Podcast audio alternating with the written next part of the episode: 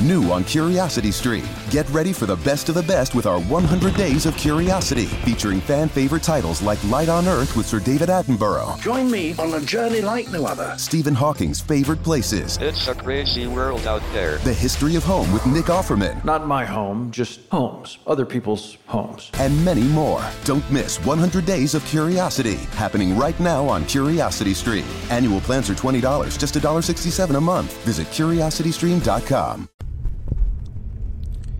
Allá por el año, lo dije muchas veces, enero de 2008 yo adquirí mi primer iPhone, mi iPhone 2G, en enero de 2008, después de estar muchas veces dando vuelta y tratar de conseguirlo, no dando vuelta por la decisión, sino por tratar de conseguirlo. Y me acuerdo que, nada, fue una novedad para muchos de mis amigos y muchos querían adquirirlo y me preguntaban cómo. Era difícil tener un iPhone 2G, pero a nivel mundial eh, no se comercializaba mucho más allá de fuera de Estados Unidos. Había algunos países, pero en Europa, por ejemplo, creo que se empieza a comercializar de forma oficial con el iPhone 3G, si mal no recuerdo. Y ni que hablar, pero ni que hablar, en la Argentina, aunque en la Argentina, aunque te parezca mentira, también se empieza a, comercializar de forma oficial por las operadoras telefónicas con el iPhone 3G. Hoy estamos peor que antes, pero no importa. Eh, nada, volviendo al tema, tenía el iPhone 2G, era una novedad en enero de 2008, así que muchos amigos sabían que yo tenía un iPhone 2G y siempre me andaban preguntando para ver cómo adquirirlo. ¿Por qué cuento esto? Porque ocurrió que por agosto, unos este, 7 meses después, 8 meses después, ya con el iPhone 3G que había salido, y en junio había salido, y con algo que se llamaba App Store que había salido, también como la gran novedad, voy a un cumpleaños. Voy a un cumpleaños de uno de mis amigos, de mi grupo de amigos, y apenas llego, el cumpleaños me dice, Vine, vino mi primo y tiene mejor iPhone que el tuyo. Anda a verlo. Me quedé pensando, bueno, a ver, ¿habrá viajado el primo o algo de eso? No, el primo era francés, vivía en Francia y tenía un iPhone 3G. Era la primera vez que había un iPhone 3G, hacía creo que un mes que había salido a la venta. Claro, lo primero que le dije, mostrame el iPhone como es, porque era la novedad, no, no es como ahora que existen un montón, de- o salieron un montón de modelos de iPhones. Era el segundo modelo de iPhone.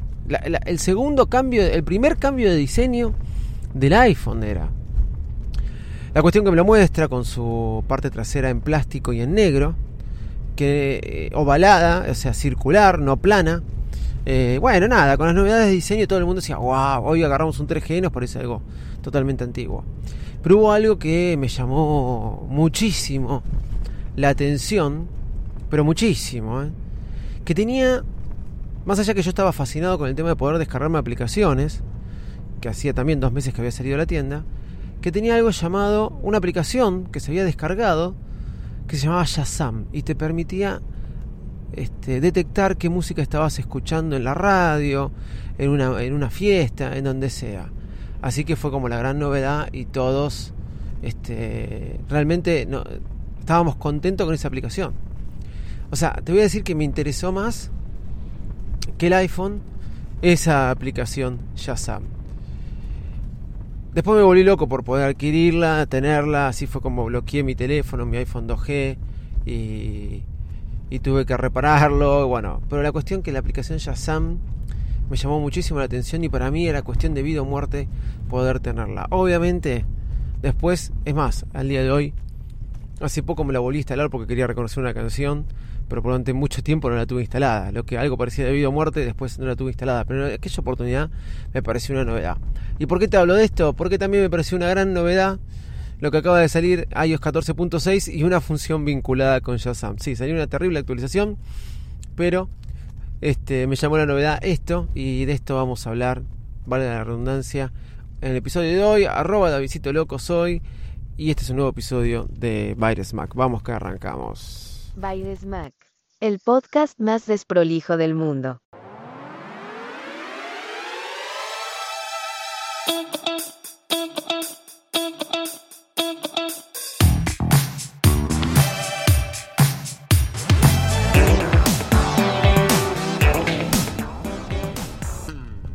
Hola, ¿cómo andan? Salió 14, iOS 14.6. Eh, ante todo, lunes y martes quiero aclarar que en la Argentina fue feriado, por eso no, estuvo saliendo el episodio. Pero bueno, tengo muchos temas para comentar, hablar, ya todos los temas que quería hablar en la semana, pero sí o sí quería hablar de iOS 14.6. ¿Por qué empecé hablando de Shazam y conté la historia esa? Simplemente porque ahora en el Control Center o centro de control podemos poner una función que es reconocer canciones. Esto ya estaba, ¿sí? Esto ya estaba, pero nos llevaba a la página de Shazam. Ahora la vamos a reconocer desde el centro de control y me pareció excelente porque no tenemos que ir a abrir la aplicación ni nada. De una forma mucho, mucho, mucho más rápida que antes podemos reconocer. ¿Por qué? ¿Por, qué parece algo genial? Y a Apple le pareció importante lo de Shazam. Y en aquella oportunidad algo que me pareció totalmente novedoso, estoy hablando del año 2008, miren que habrá sido ya que eh, Apple terminó comprando Shazam, la aplicación.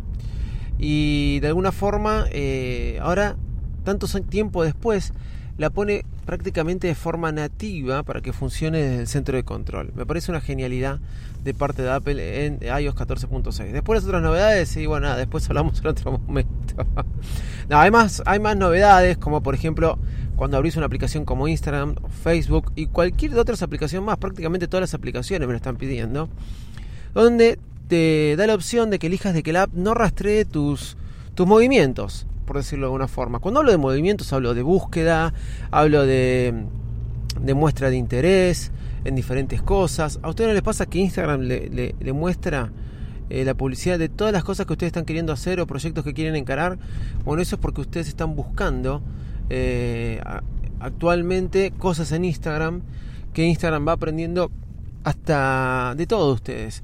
Instagram aprende eh, o, las herramientas de búsqueda con las que funciona Google, Facebook, Instagram, se están fijando en un montón de cosas. Se fijan en, en las fotos que suben, qué, cómo se visten, qué ropa de marca usan, si se llega a detectar. Hay una, un análisis de la información que ustedes no se imaginan la cantidad de datos que le están dando sobre ustedes a este, todas estas plataformas y ahí es cuando siempre decimos lo gratis se paga de esta forma. Eh, no te van a mostrar la ropa o el estilo de ropa de una forma si ellos no ven inclusive que consumís también esa ropa. Eh, hay un documental muy bueno en Netflix que no me acuerdo cómo se llama, yo lo he hablado en su oportunidad, donde te muestra cómo, eh, como si las redes sociales tuvieran vida y cómo se mueven a través de tus movimientos, a través de búsqueda, fotos que subís, comentarios y cosas que tipias. ¿Se entiende? Horas que pasás, todo es un proceso de análisis y de datos, para que tengan en cuenta. Bueno, hoy te, da esa iOS 14.6 que me parece como una gran jugada de Apple, te da esa independencia de que le puedas decir quiero ser más íntimo todavía. Y supuestamente funciona. ¿sí? Otra cosa nuevas que sacaron es para los podcasters, eh, muy interesante, que ahora ya aparece Apple Podcast con los podcasts con suscripción. Espero que eh, la página de, de, de, Podcast Connect esté funcionando porque funciona cada vez peor o estaba caída. Me imagino que por esta actualización. Parece mentira el líder del podcasting mundial que tenga esos problemas.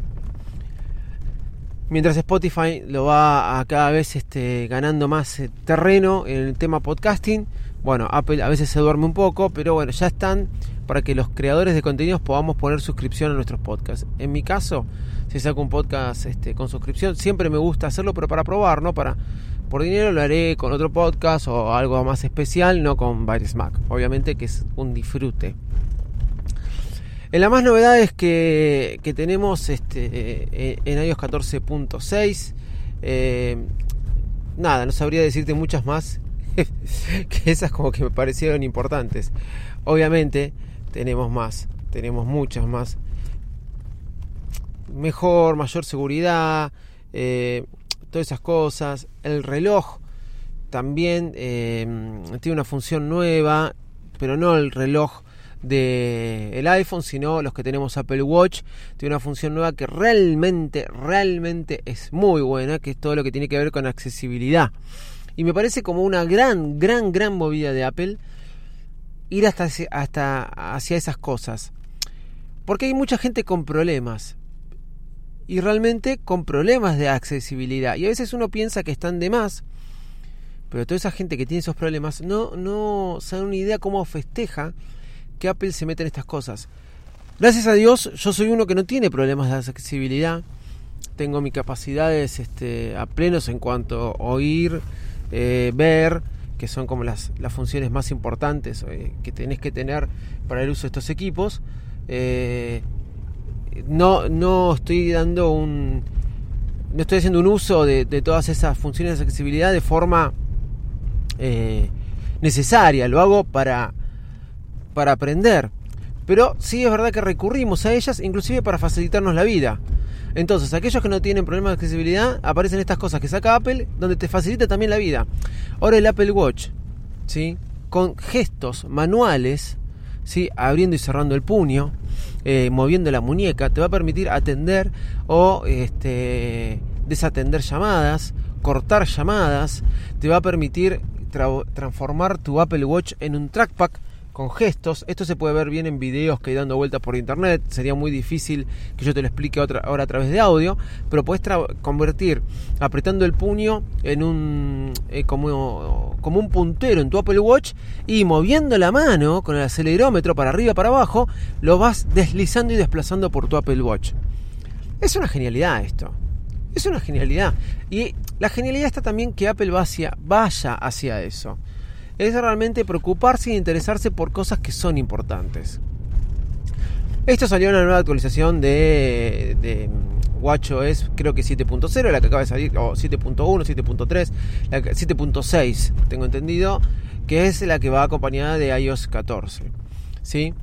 Una cosa que me pone mal, que el electrocardiograma ahora sí funciona también para Perú, y no entiendo por qué no funciona para la región de Argentina, me sigue poniendo de mal humor, pero bueno, nada, este, ya dije acá un tips que me pasó un oyente, que es usar las betas para que puedas tenerlo, no porque quisiera hacérmelo, pero si no, me parece una pavada que todavía Apple no lo habilita para esta región, cuando tiene habilitadas otras cosas. Arroba de Visito Loco en todas las redes sociales. Chau y muchas gracias. Get ready for the smartest bundle in streaming. Six streaming services for the intellectually curious, featuring Curiosity Stream with the best collection of documentary films and TV shows, Psalm TV, and great stories from the world of wine. Taste Made for the fun side of food and travel. Topic with the best thrillers and crime stories, and so much more. From nature to history, technology to food, mystery to adventure. Get six streaming services for one low price and less than $6 a month. It's the best deal in streaming. Learn more and sign up now at smartbundle.com.